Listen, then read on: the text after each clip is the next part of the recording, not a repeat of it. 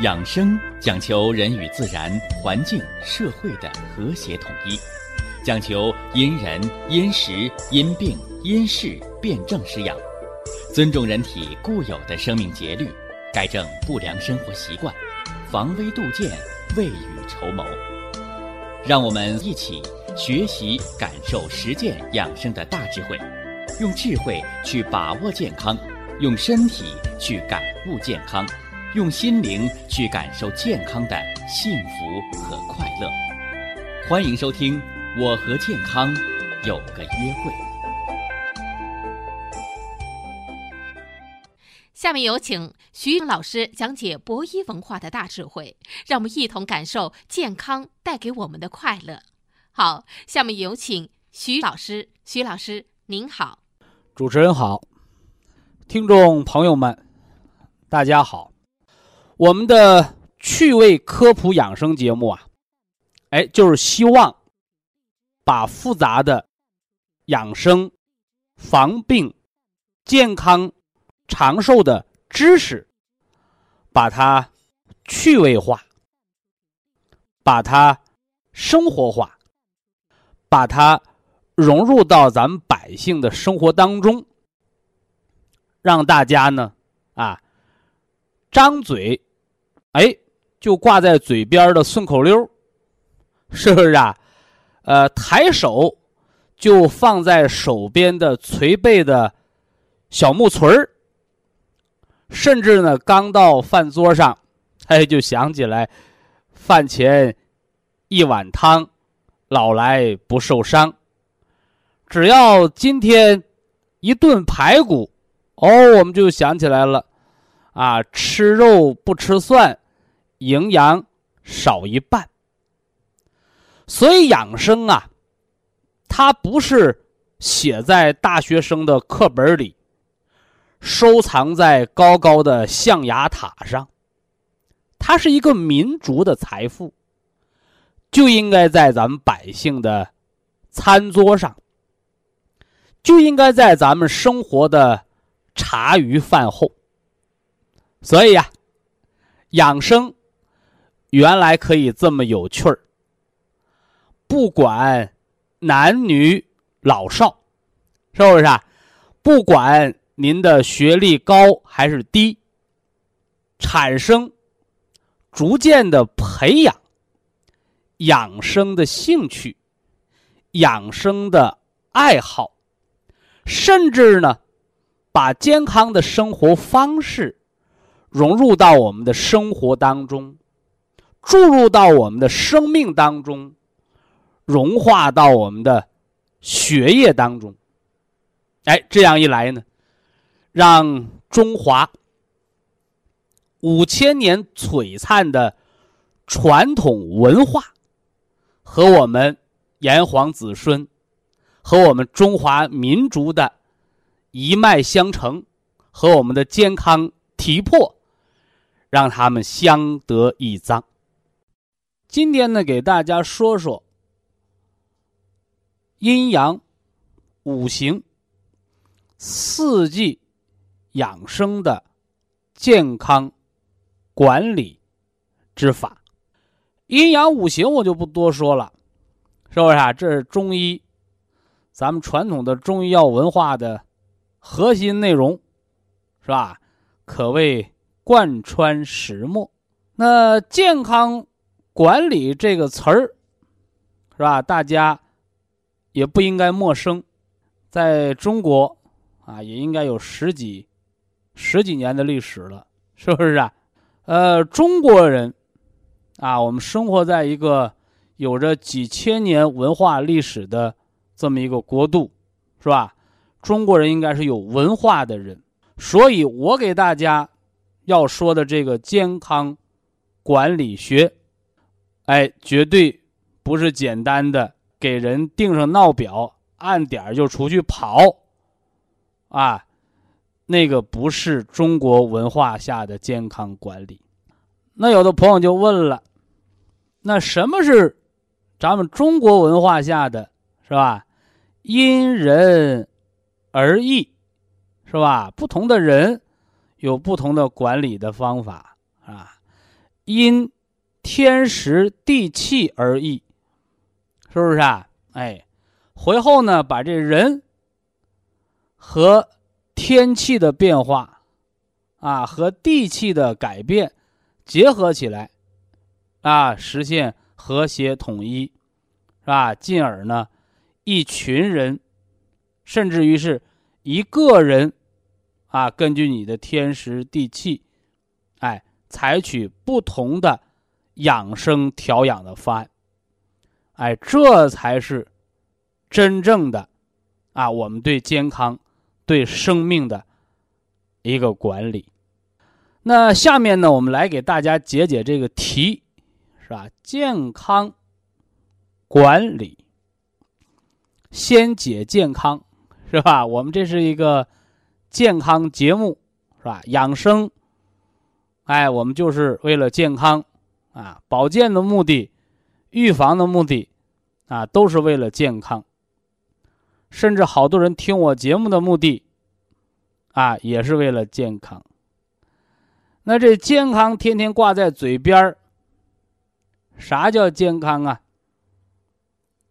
好多人说不得病，啊，不得病是不可能的，对不对？哎。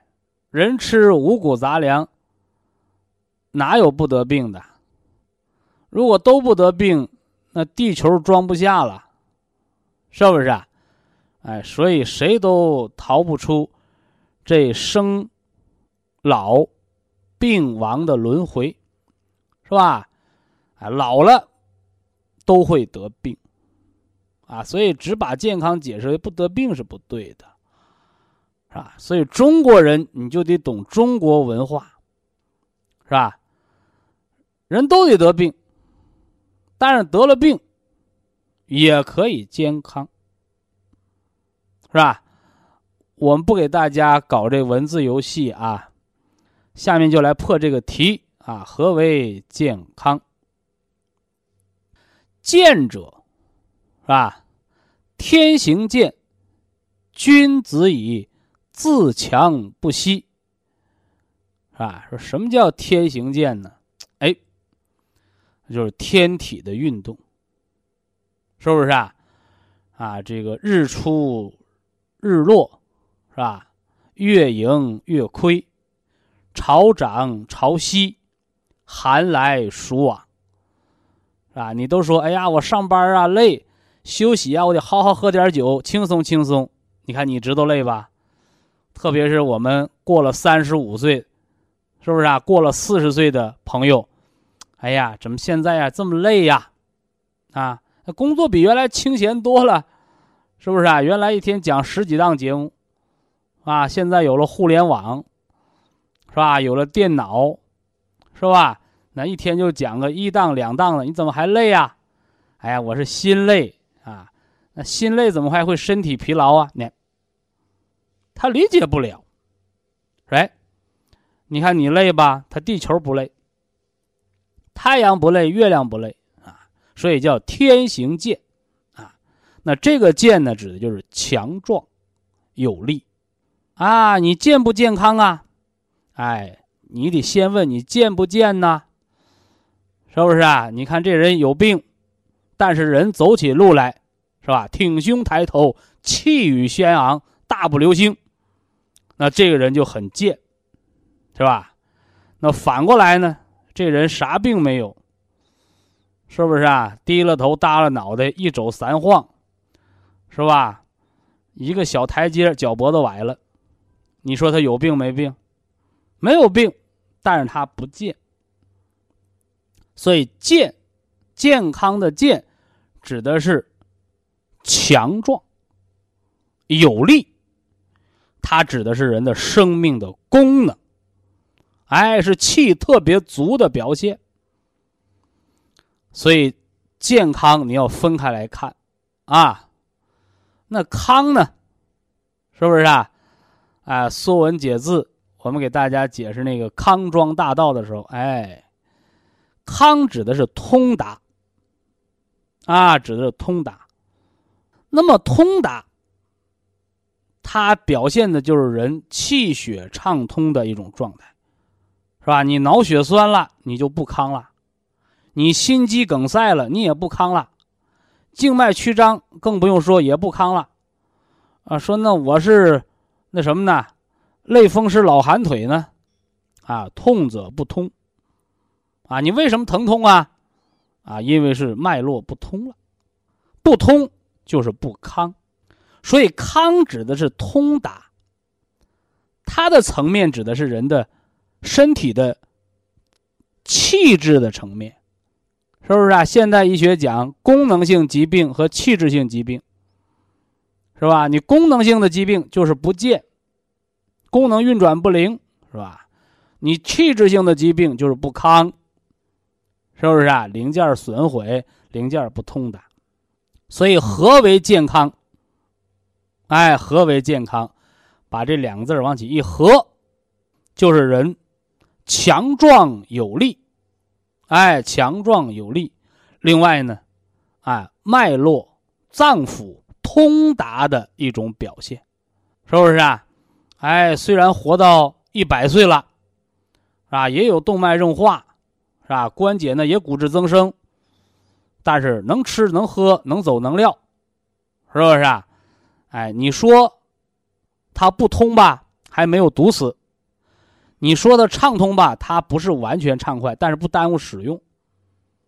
所以呀，哎，你看我们聪明的祖先，哎，人的健康，是吧？它不是和疾病对立的层面，而它反映的是人，啊，非常自如，是吧？非常什么呢？哎，调达的一种生命状态。因为“健康”这两个字啊，在以往我就给大家做过详解了，是吧？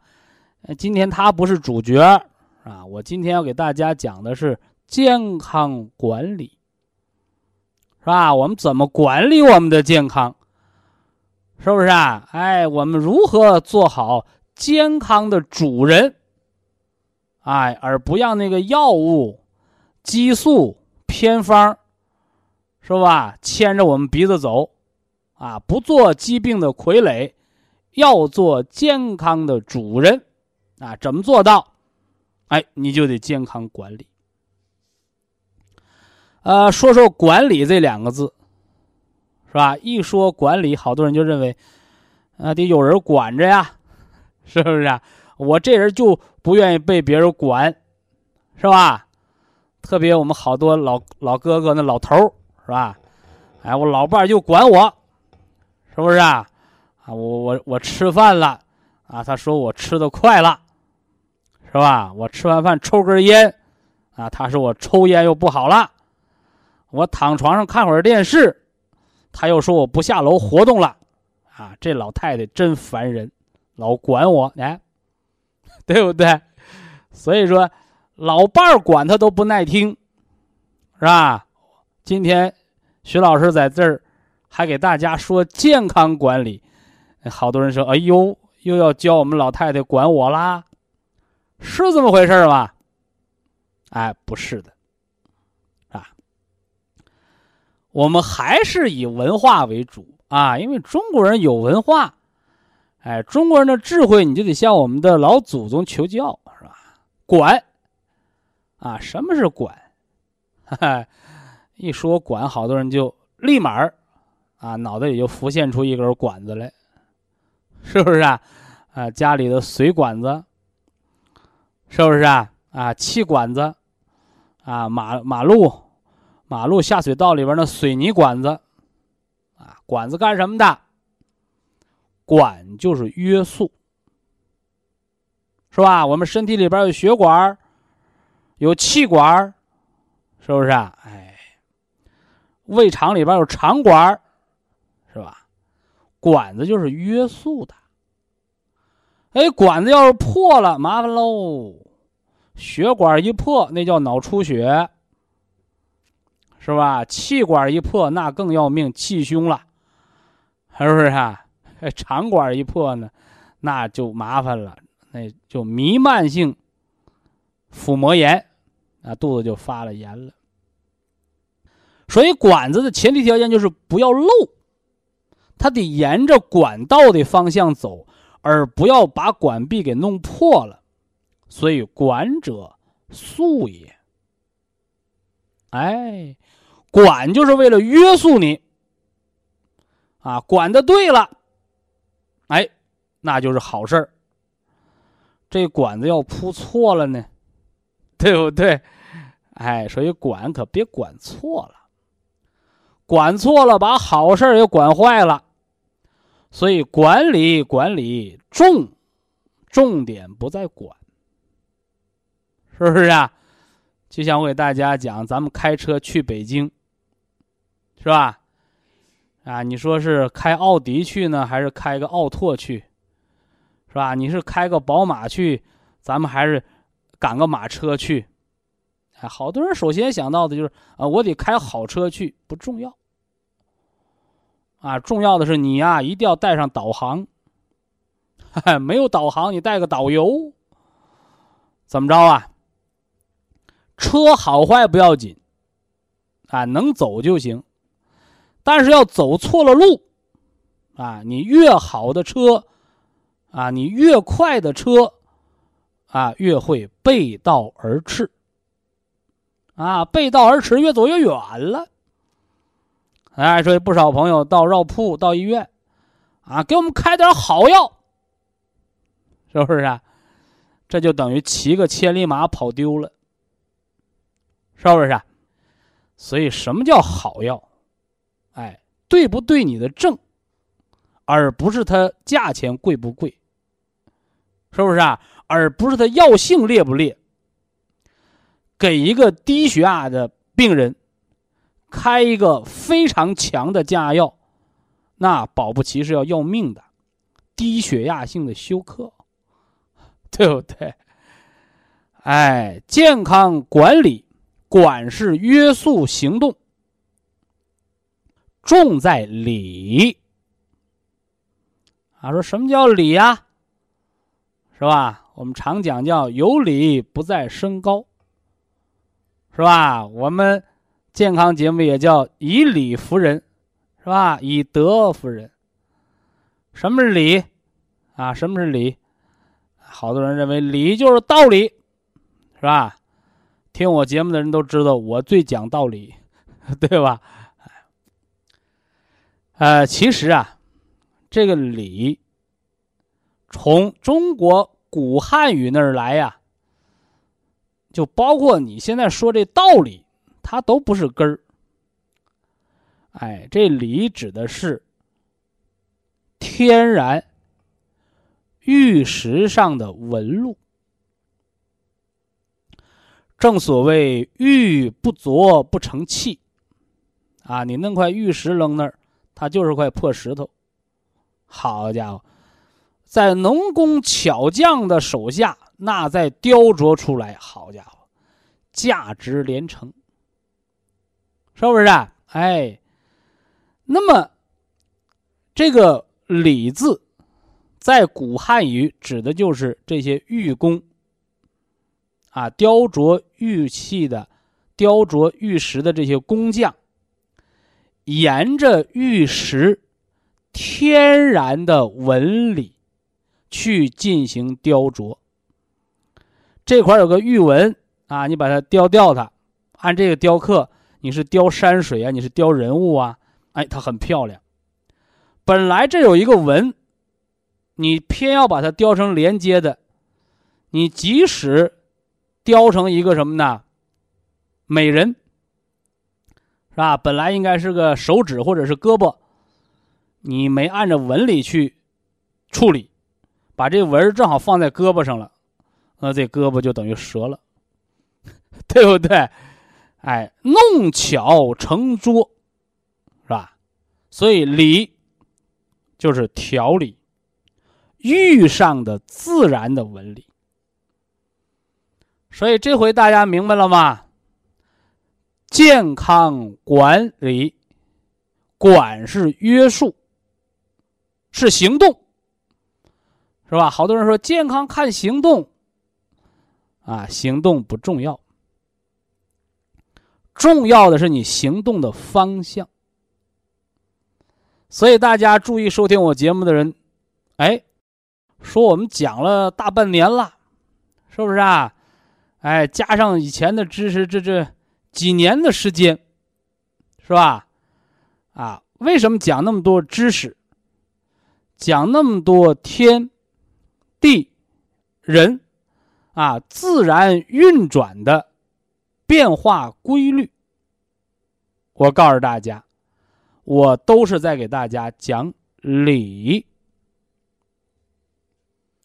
这个理不是强词夺理，这个理就是自然形成的纹理，就是大自然和人他们之间天人相互对应的关系。你明白了这个关系，你再去约束自己。你不懂这个关系，好家伙，啊，说咱们得健康管理呀，是吧？怎么管理？除了管吃饭，还得管运动。管吃饭，每天吃多少不能吃多了，啊，管运动啊，每天得跑步、走路，一天一万步。好多人寒冬腊月。他还吃的那么素，你拿什么藏肾精？你没了肾精，你还在拼命的运动出汗，你又在流失肾精，一个流行性感冒直接得脑炎了。他不跟你讲这个道理啊，他说今年这个流感太厉害了。其实，《黄帝内经》里早就给你存着你得病的答案。什么答案？啊，冬日不藏，则春必生温病。是不是啊？人不是蚂蚱，就活一年三个季节，是不是啊？哎，寒来暑往，岁月更迭，经验的积累就是教训嘛，是不是啊？得过流感、得过脑炎、得过肺炎，也就是我们中医说你得过温病的这些人，你琢磨琢磨，你头一年冬天干什么呢？啊，《道德经》老子说：“道法自然。”所以人真的能改变自然吗？啊，很难，是吧？那而而真正的那个专家给你讲。道德经文化的时候，人就告诉你了，什么叫道法自然？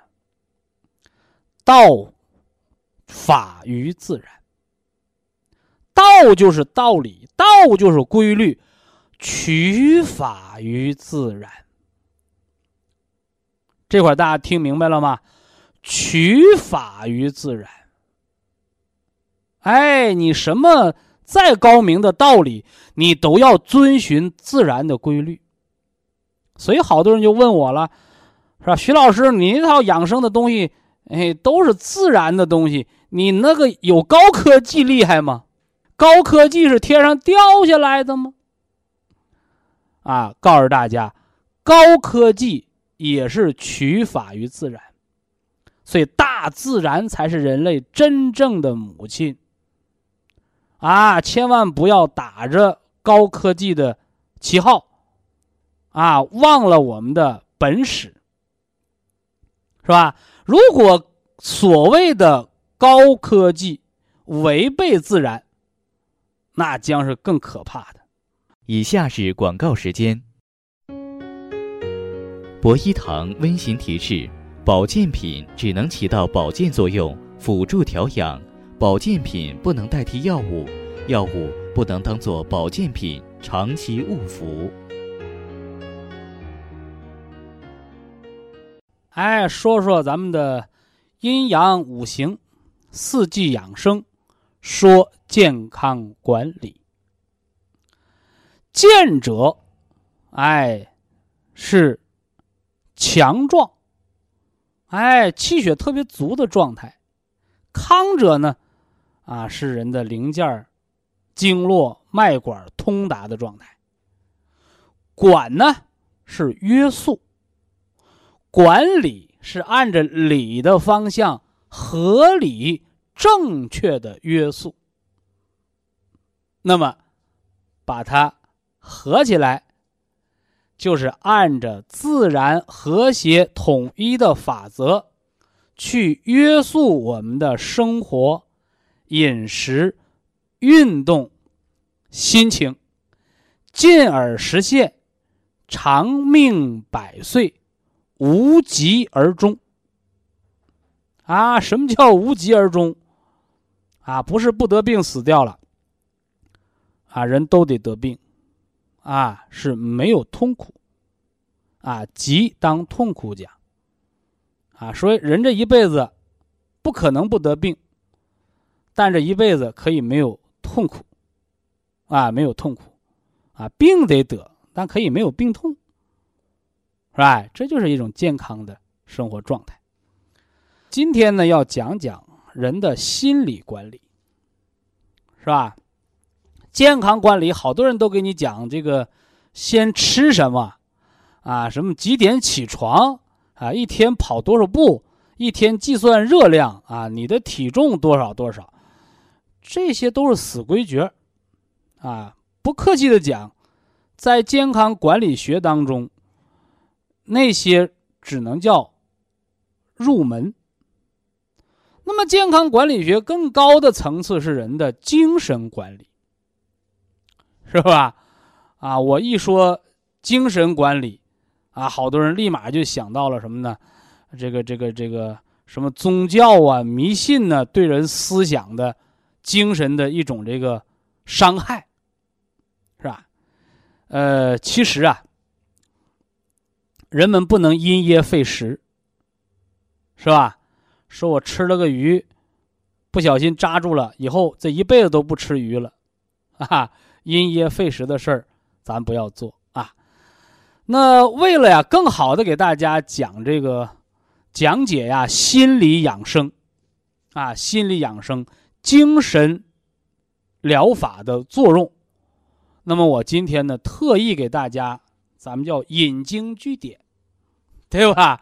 哎，拿书来，照书上给大家说一段啊，《黄帝内经·素问》第十三篇，啊，《遗精变气论》，是吧？哎，让大家知道知道，其实啊，中国人的心理健康，中国人的精神健康疗法，啊，早在两千多年前就有。哎，早在黄帝那个年代。就有过论著，哎，只不过是，是吧？后来有些人，是吧？被这个科学戴上紧箍咒之后，啊，就不敢面对，不敢去承受那个，啊，心理精神疗法的，不敢承认它的作用了，是不是啊？望梅止渴，你说这里边是封建还是迷信呢？是，这就是巴甫洛夫里边讲的条件反射呀。是吧？所以叫说破无毒。你包括古代那个祝由法，是吧？一提到祝由，好多人就想到了巫师，是吧？跳大神，是吧？哎，其实我们看那个影视剧，大家看那个《甄嬛传》，看了是吧？古代这宫廷剧，啊，这个这个后宫啊，啊斗法，啊，把那个他恨的那个人。啊，做成个小布人扎针，啊，结果这要发现了，这是要有很严重的刑罚，要要要什么呢？要惩罚他的。啊，其实大家你注意到没有？我们扣除封建迷信的这个色彩，是吧？这是这是啥？这就是精神转移法，合理宣泄。你包括你到心理医生那儿，是不是啊？啊，你因为一件事儿特别恨一个人，特别生气的一个人。医生就告诉你了，你到公园找个树，把他想象成那个人，对他臭骂，啊，猛踢他两脚，哎，你会发现，哦，心里很舒坦。其实你这跟做成小人扎针有什么区别？它只不过是形式的一种改变，由原来阴暗的形式，变成现在什么呢？相对更加阳光的形式，对不对？哎，所以这些例子呀，我们就不举那么多了，啊，我们还是引经据典来说啊。《遗精变气论》，呃，《黄帝内经》啊，我先给大家读一遍原文。很短啊，我们就摘了一部分。完后呢，我们给大家题解，哎，题解完之后，哎，我们给大家讲一讲人的心理健康、精神疗法的作用啊。皇帝问曰：“余闻上古之治病，唯其遗精变气，可助游而已。今世治病，毒药治其内，真实治其外，或愈或不愈，何也？”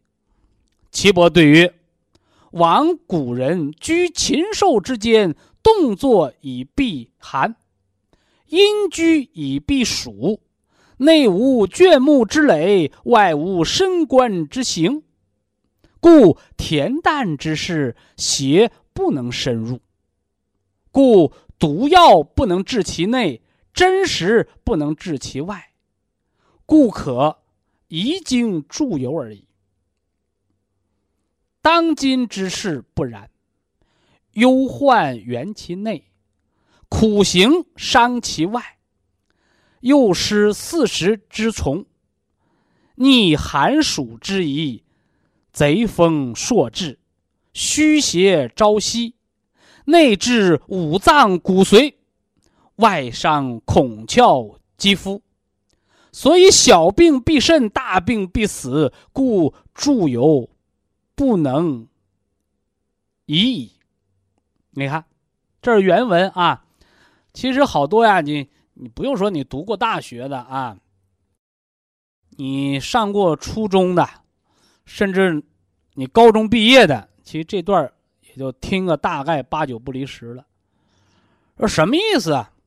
啊，说古代呀，啊，有一种方法啊，叫移精变气法。什么叫移精变气呢？也就是说的叫猪油。啊啊，古代人。得了疾病，啊，求助于神灵，是吧？其实呢，就是改变人的一种精神状态。啊，你包括唱歌，啊，你看这个这个，包括这个什么军队呀，包括现在这个企业呀，为什么要唱歌啊？是吧？我打仗之前我唱歌，唱歌振奋一下精神；冲锋之前咱要喝点酒，干什么呢？其实都是对精神的一种刺激啊。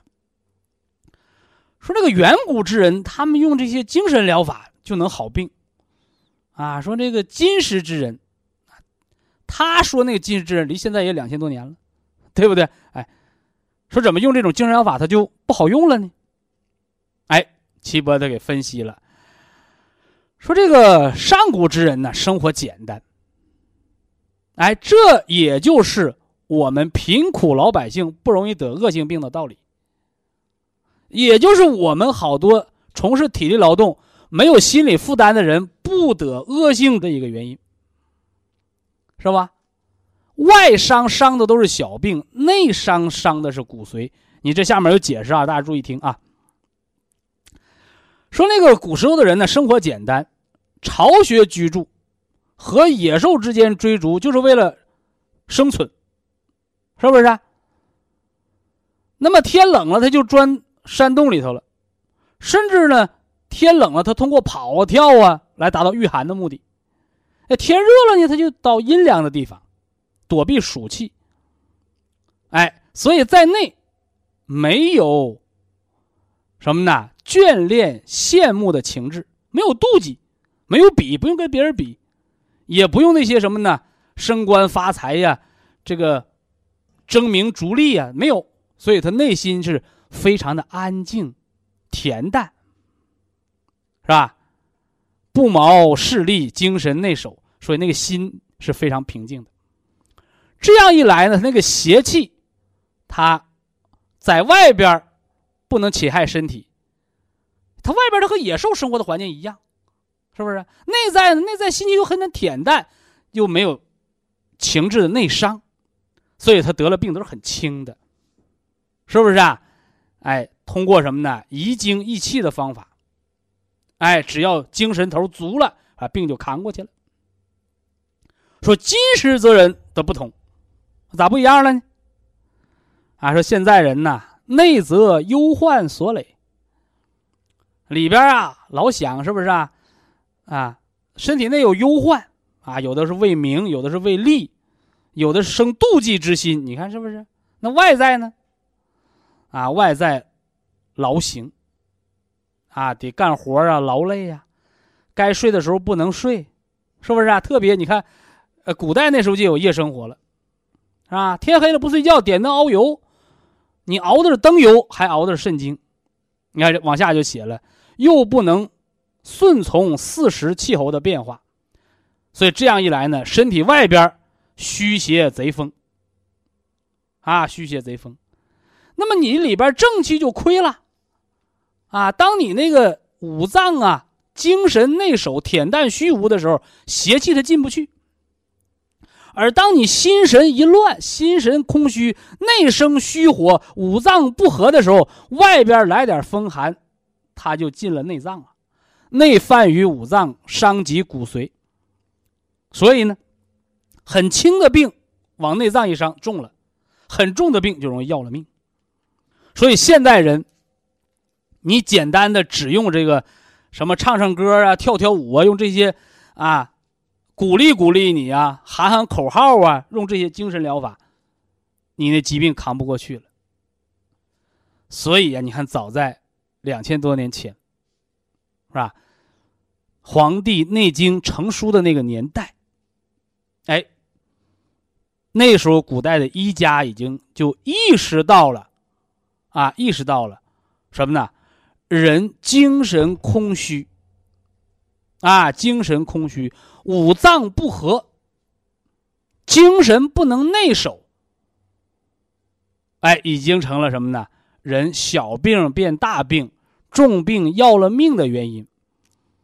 所以，你听到这儿了，你再品品我，在今天。节目开始那段话，是吧？我说了，没心没肺的人，什么叫没心没肺的人呢？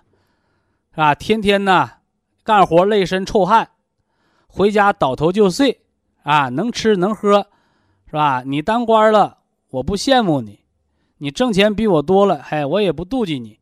我的小日子过的是我自己的，恬淡虚无。这样的人，得个病。也就是着凉、跑肚、拉稀，得不了恶性病。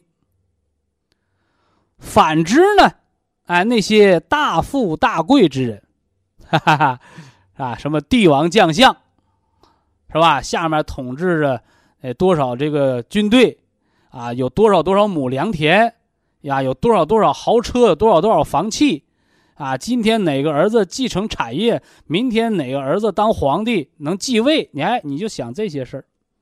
得上病都是恶性病，哎，都是那些什么呢？啊，甚至现在现代医学叫世界医学难题的这些病，是吧？什么强直性脊柱炎呐，啊，什么什么白血病啦，是不是啊？哎，你听听这些病，他都不是我前面说那种人。哎，都是那些什么心事比较重、压力比较大，是吧？前怕狼后怕虎，是吧？生存的心情很焦灼、很空虚状态的人，大家你注意到没有？所以病啊，病哪儿来的？病不是别人给你的，病也不是从天上掉下来的。病乃自家生，是不是？哎，所以说叫万病皆由心起。啥意思？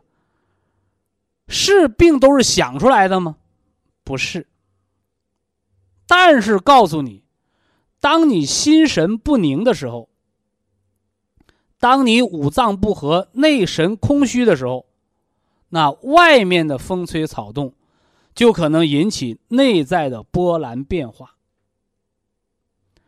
所以呀，我们在养生课上告诉大家，人得病，皆是自作自受。而这个作也好，这个受也罢，都是你心里边起了贪欲，是吧？我就想当这个厂长。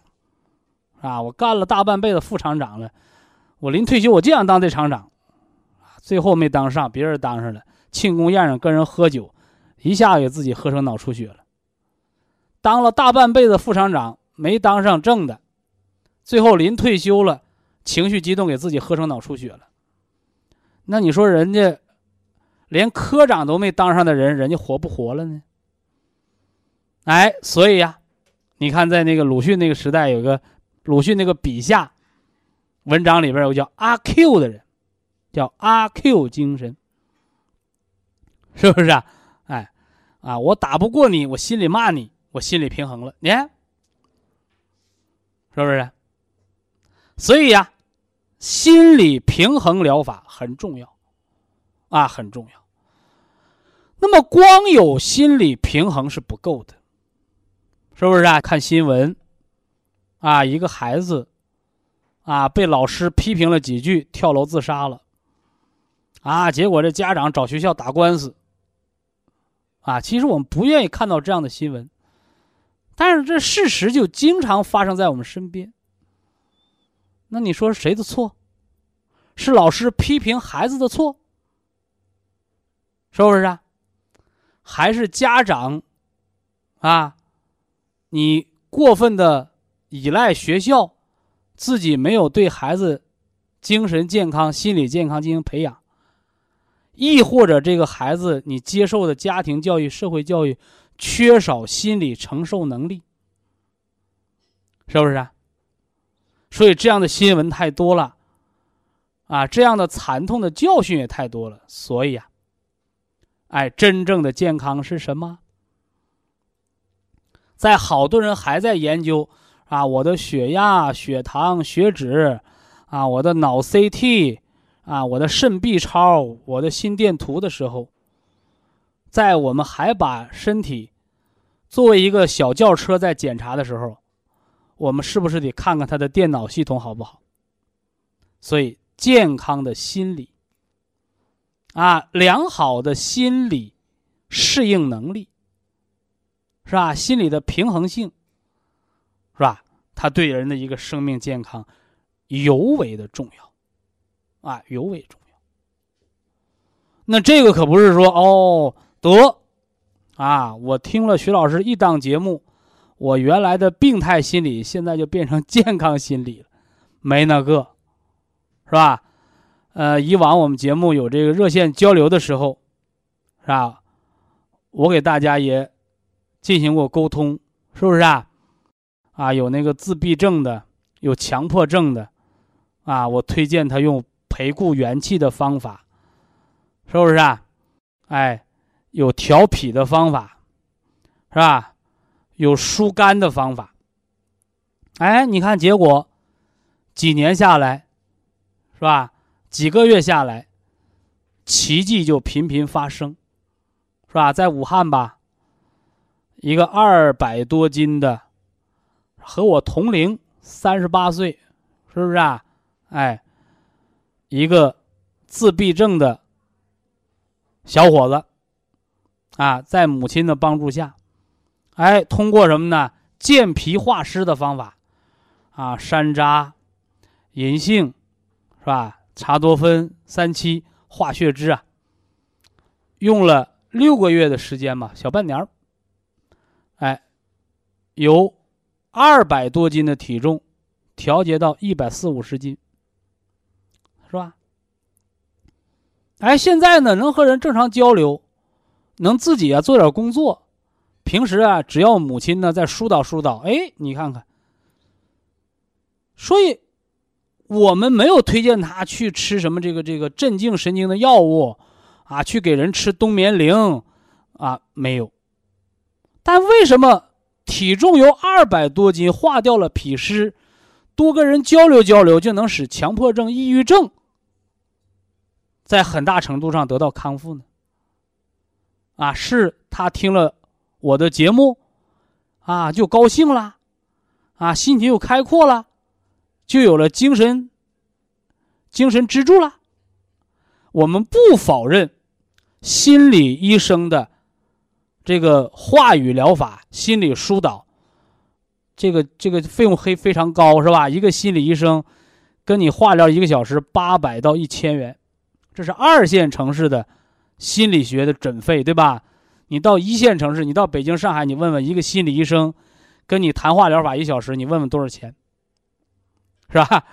哎，所以我们不用花钱，在家里你打开广播，养生原来这么有趣儿，健康心理学哦。管理情绪，管理健康，你看，你一分钱不用花，你得到了基础的健康心理的建立和疏导，而后呢，又知道了我们的心理又受着我们五脏的影响，五脏的功能来影响心理，心理反作用于五脏功能，相辅相成，这是啥？这是自然，这就是调理。所以呀，健康的心理学、健康的精神疗法，是告诉大家用科学有效的，是吧？良性的心理引导，去引导我们身体五脏功能向着正确方向的运转。那么，健康的心理养生，光靠一个良好的心理状态和疏导是不够的，它还包括按着四时。按着五行，按着四时五行的法则，去改变我们的起居，也就是说，用自然环境影响五脏功能，改变心情，是吧？为什么有的人一落叶他就会悲伤啊？是不是啊？哎，你看我们那句话怎么说了？这个叫“不以物喜，不以己悲”呀。哎，这是君子才能做到的，而普通人是不是啊？啊，天气好了他就高兴，阴天了他就烦恼，那说明他还很难驾驭他自己的情绪和心理。所以怎么办呢？哎，拥有健康的五脏，加上合理的心理疏导，是吧？所以我给大家讲的四疗养生，啊，四疗养生，心疗。体疗、食疗，加上保健品和药物的干预，把它们综合的结合起来。中医养生讲的是以人为本，人是一个整体，而咱的四疗养生也是告诉大家，不是偏废，不是单纯的依靠药物，也不是单纯的依靠锻炼，而是要把人的心理。和人的饮食、运动以及合理的保健用药相互融合，哎，你这样一来呢，一个整体划一的人，加上综合协调的方法，哎，我们的健康才能更加稳固的构建起来。非常感谢徐正邦老师的精彩讲解，听众朋友们。我们店内的服务热线零五幺二六七五七六七三七和零五幺二六七五七六七三六已经全线为您开通，随时欢迎您的垂询与拨打。下面有请打通热线的朋友，这位朋友您好，你好，哎，徐老师，哎，你好，哎，哎，徐老师你好，我是吉林的听众哦。呃，我半年半年前我给你打过电话，我就是肚子总疼，完吃的是黄呃呃双。肚子疼可不是病，它是一个症。你得告诉我，你肚子疼这个症，它后面藏的是什么病？就是在就肚脐的左侧，我打过电话，完了我是在做肠镜吧，他又说我是又溃疡，又说我是肠炎，最后人吃什么药啊？人家大夫逗你了，人家大夫说假话了。但是我就是说，人家不是真凭实据下着肠镜看着了吗？他没看着，他能瞎说吗？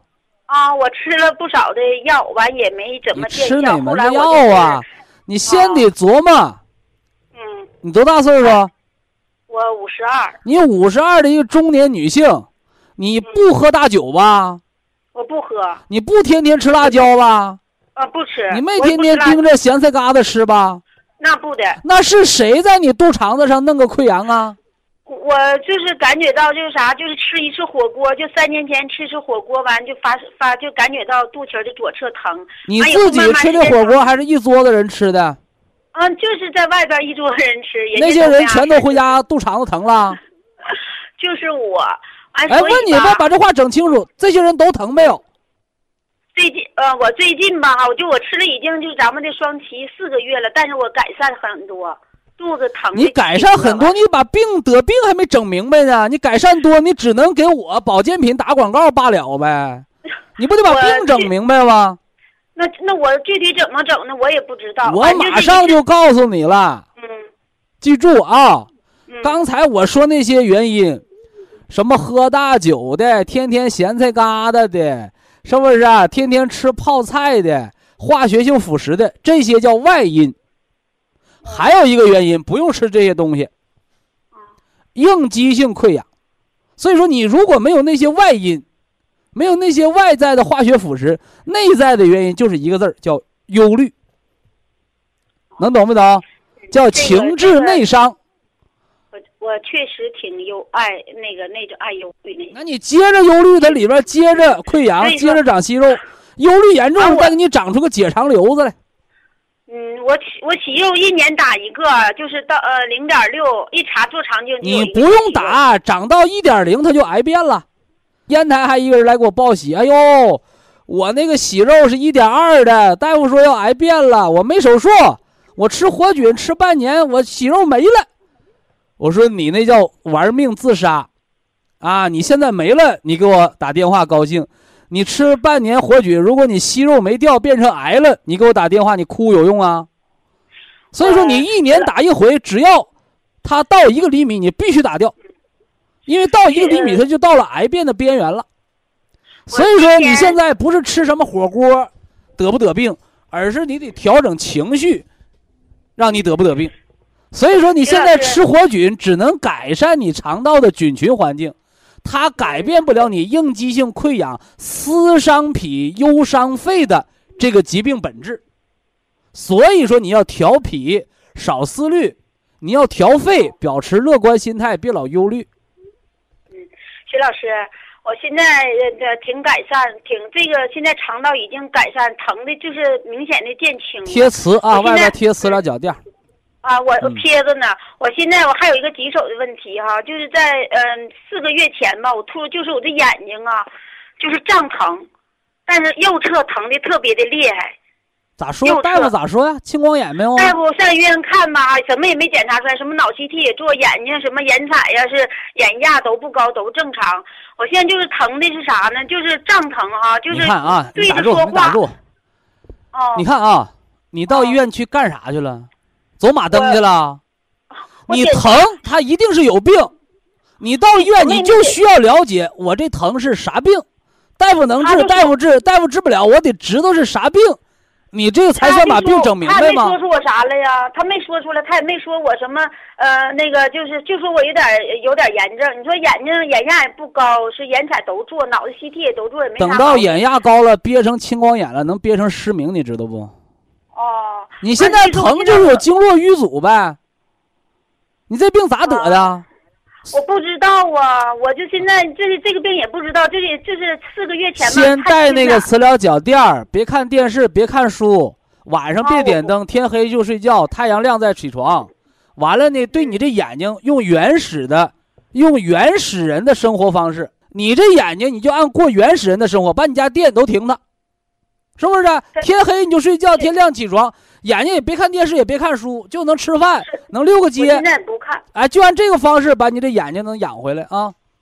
那现在疼的我就是对着说话两分钟，这眼珠就硬了，就右侧的眼特别重。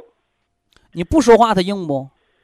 不不是，我要活动的时候，我的眼睛轻点儿，就是站起来活动，或是呃呃，就是你闭目养神的时候它重不？不疼。早晨起来睁开眼睛，就右眼睛就像扎约，就像睁不开。你晚上你晚上睡觉的时候它疼不？晚上睡觉闭眼睛前也疼，睡着了就不知道了，就是这么。呃，一个是那个水火疗法坐着，一个是磁疗脚垫做眼罩啊。啊，我带暂时能做就这两个。如果你疼，你可以到那药铺买那个生理盐水回来洗眼，盐水生啊理盐水来洗眼啊，啊盐可以有消炎的作用啊。啊啊！我你大夫都没整明白，你说你给我这蹦高喊疼，我我还能给你开刀啊？我所以说我就找徐老师帮忙呢。我我把这话都给你说明白了，啊啊，疼一定是有病，嗯，一定是有病。如果你那种扎巴压、扎巴约的疼的话，那就是结膜炎了，结膜炎了。现在已经是磨挺疼，最近这三天，你别动它，就是一个是闭眼睛，一个是流眼泪就行了。还还有是那徐老师他说我啥检查不来，他说我是更年期引起来的，说的眼睛没有润滑了，他说的，嗯、那个，他就说是这没有润滑，滴点缝纫机油啊！你乐啥呀？我现我现在就、嗯他就他就说我这个，他就说我更年期。不，他说完了更年期，他是管一毛钱的关，管一毛钱的病还是管两毛钱的病？他说完你更年期，你得劲儿了。哦不是啊，我现在我就他说完你更年期，他能治更年期不？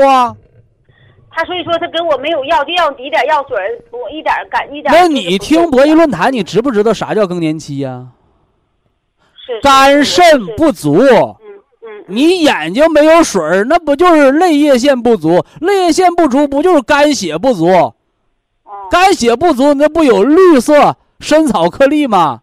啊，肝血不足不有敲胆经、水火疗法，不有磁疗脚垫、做眼罩这些滋阴的方法吗？所以说你偏得可一棵树上吊死。大夫看完我这病说不能治了，完了我就不治了。那有调养的方搁那儿，有调理清晰的方搁那儿。更年期综合症西医大夫治不了，激素用多了得乳腺癌，那你偏吃激素偏用癌，那谁能管得了？这面告诉你更年期是肝肾不足，有补肝肾的方，那我就不用。那你说谁救你啊？嗯有道你不走，你偏跳墙吗？嗯，那个徐老师，我现在得怎么调一下？说完了用这咱们的保健刚说完吗？四包绿色参草颗粒，啊啊九粒儿绿九九粒儿这个三代重三代普参康蓝莓的啊普啊普通的啊 Q 十两粒，西酵母咀嚼片两粒。啊完了，你现在是更年期，肝肾不足，补肝的我们用了，再来个补肾的黑的一包，黑的一包这不就把它调平和了吗？啊大夫看不出来病，嗯其实是个好事儿。说我都得疑难病了，看不出来，怎么还好事儿呢？如果那个病，大夫一眼就刀出来了，这个病的症状什么都具备了，那叫重病。这个病症状有了，大夫还没说的是病，亚健康，还没形成严重的病，还没到那干燥综合症、干眼症的阶段，懂不懂？哦哦哦。啊，那就是说，徐老师还有一个还有一个问题，呃，就是那个颈椎能就是颈椎也肿疼，也导致的眼睛是这样吗？哎呀颈椎管哪条道的？那你说那个大夫还说我颈椎管起来，给我整的我都迷糊了。我说的，我一看我谁也别听了，我就赶紧。颈椎管啥的？就问。你，颈椎吧哈，我就寻他说我是颈椎也引起来眼睛就是说胀疼的。我说颈椎不应该管，就是说是手麻了，是腿麻了，就是是颈椎病有四大类型，神经根型的叫手麻，哦交感神经型是心乱跳、乱出汗，只出头汗，身上不出，脖子有汗。颈椎病第三型叫椎动脉型，晃脑瓜子头就晕，不晃头头不晕，叫开关式头晕小中风。颈椎病第四型叫脊髓型，就是截瘫。那有的大夫偏把这四型加一起，又创造出个第五型，美名其曰叫综合型。那你说你这眼睛在哪型上呢？人家颈椎病使劲分分四型，把这四个合到一起，整出个第五型，那你叫哪型？你这些知识你不研究，你听东是东，听西是西的，是，所以所以我现在就是说，我就是就是请不说了啊，不说了，这是都听 节目、听博弈论坛的闹着玩的人啊，你认真听都能找答案啊。好，非常感谢徐正邦老师，我们明天同一时间再会。听众朋友们，下面请您记好，苏州博一堂的地址是在人民路一千七百二十六号，服务热线零五幺二六七五七六七三六六七五七六七三七。好，非常感谢您的收听，我们明天同时间再会。